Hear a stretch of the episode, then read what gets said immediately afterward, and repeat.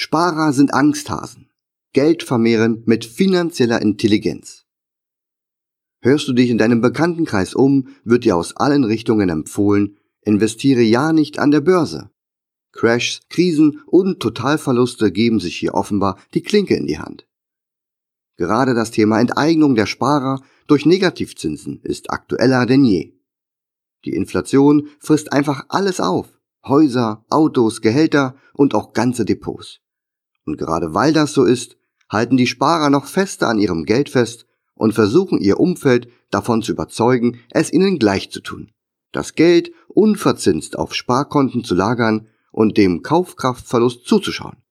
Dabei gibt es immer noch Banken, die ihren Sparern Zinsen anbieten. Dabei müssen sich gerade Investoren, die Aktien von Unternehmen halten, hier am wenigsten Gedanken machen. Aktien sind Sachwerte und somit inflationsgeschützt. Aktionäre gehören in Deutschland allerdings einer Minderheit an. Ganze 11 Prozent hat überhaupt nur Aktien im Depot. Wenn also 89 Prozent der Bundesbürger überhaupt nicht am Aktienmarkt investiert, warum sollten wir dann auf sie hören? Was sind denn ihre Ratschläge überhaupt wert? Auf deine Einstellung kommt es an. Ich habe vor vielen Jahren damit aufgehört, solchen negativ veranlagten und ängstlichen Menschen zuzuhören. Think Positive lautet mein Motto und mein Blick richtet sich seitdem optimistisch nach vorn. So folge ich heute erfolgreichen Investoren und nutze die Chance, die sich mir bieten. Das habe ich nicht von heute auf morgen gelernt, aber mit ein paar grundlegenden Erkenntnissen aus der Vergangenheit kann man es zusammen mit positivem Willen ziemlich schnell schaffen. Angsthasen argumentieren oft mit negativen Situationen aus der Vergangenheit, die heute dafür sprechen sollen, nicht am Kapitalmarkt aktiv zu werden. Beispielhaft seien an dieser Stelle ein paar vergangene Krisen genannt, wie der neue Markt, die Finanzkrise, die Nuklearkatastrophe von Fukushima, die letzte Ölkrise vor einigen Jahren oder zuletzt die verheerende Krise verursacht durch das Coronavirus. Krisen bedeuten für mich immer auch Chancen. Außergewöhnliche, seltene und vor allem lukrative Chancen und sie zeigen mir auch, dass Markttiming funktioniert. Krisen nehmen zeitlich gesehen nur einen geringen Teil auf unserem Zeitstrahl ein.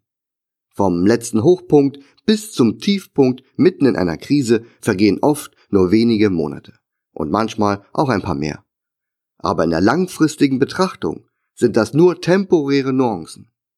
Die nachfolgenden Erholungsphasen laufen zeitlich gesehen wesentlich länger und erreichen auch deutlich höhere Wertsteigerungen, als es zuvor an Verlusten zu verzeichnen gab. In der Zukunft werden wir auf unser Heute herabschauen.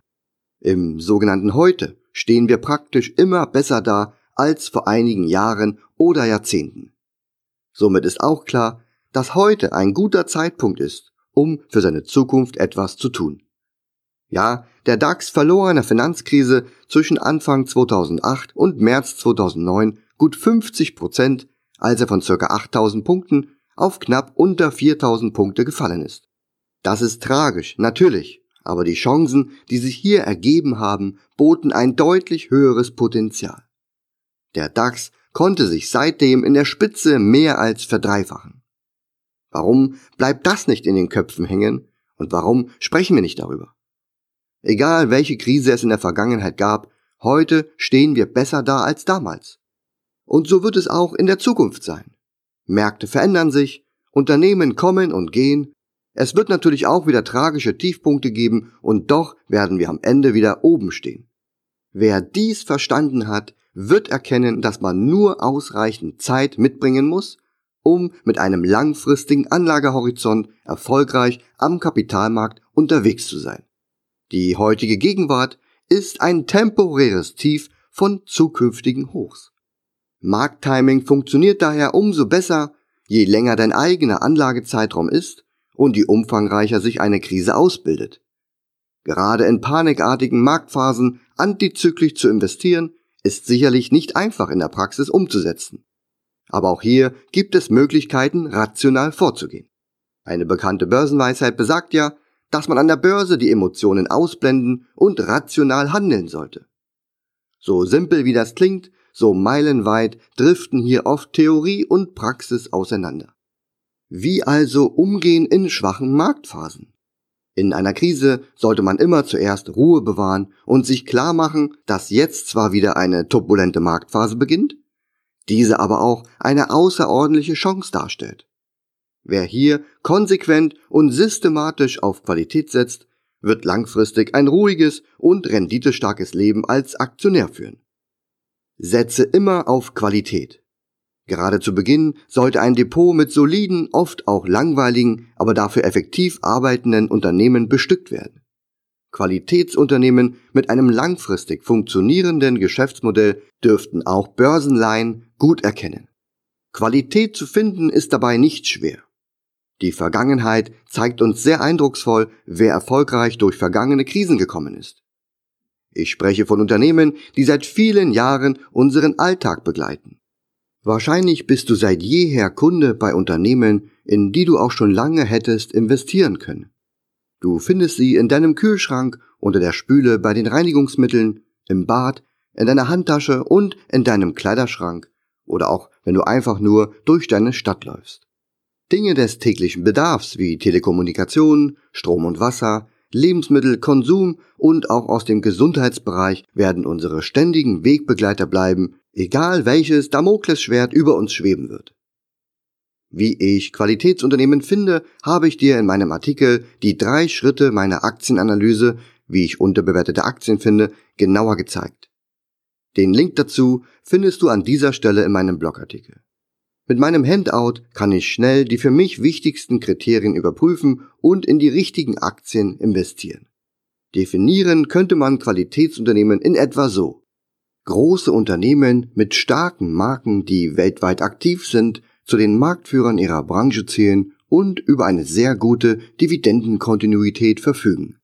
Sie weisen oft eine hohe Marktkapitalisierung auf, können auch in Krisenzeiten solide ihrem Geschäft nachgehen und lassen seit vielen Jahrzehnten ihre Aktionäre an den Gewinnen in Form von steigenden oder zumindest nicht gesenkten Dividenden teilhaben.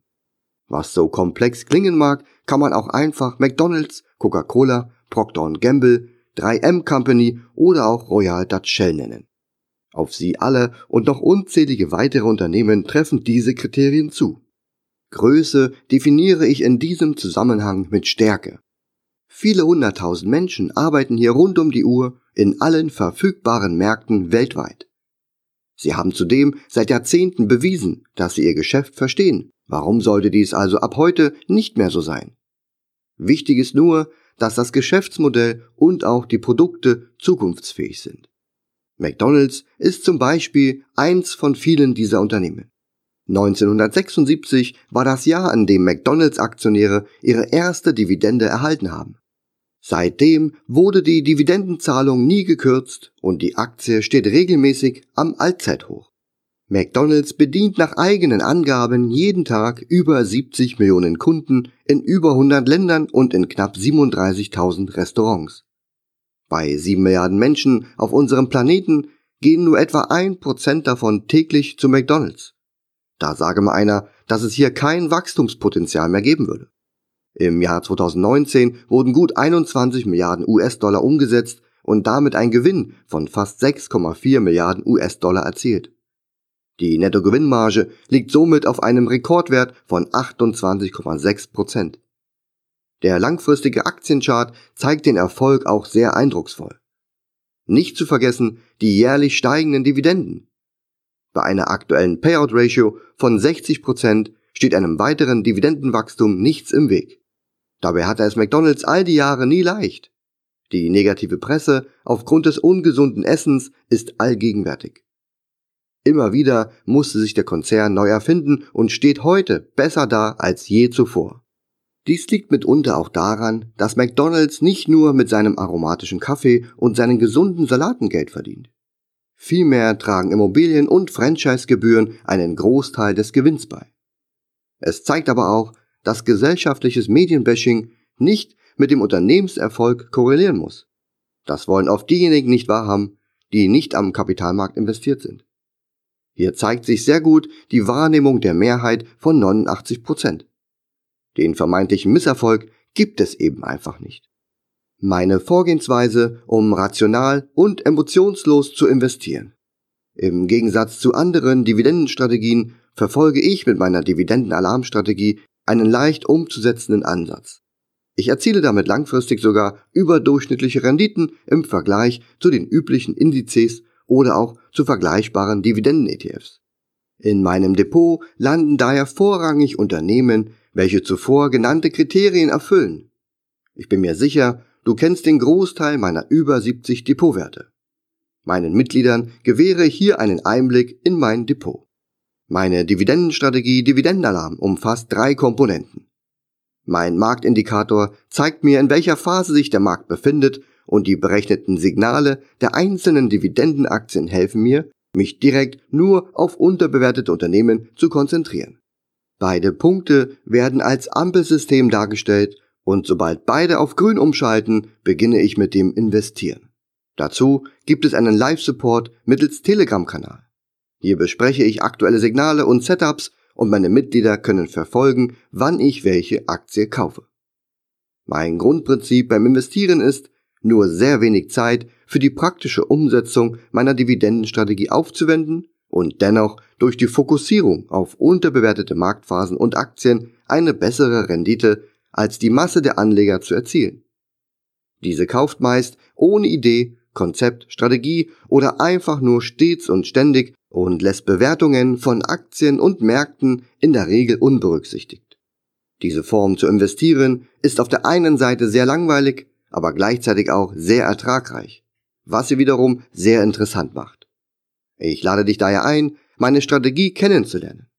Trage dich in meine Newsletter ein oder lies dir die zahlreichen Artikel dazu durch, die du in der Artikelübersicht findest.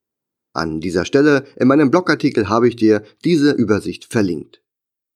Vielen Dank fürs Zuhören und ich hoffe, du bist beim nächsten Podcast vom Dividendenalarm wieder mit dabei.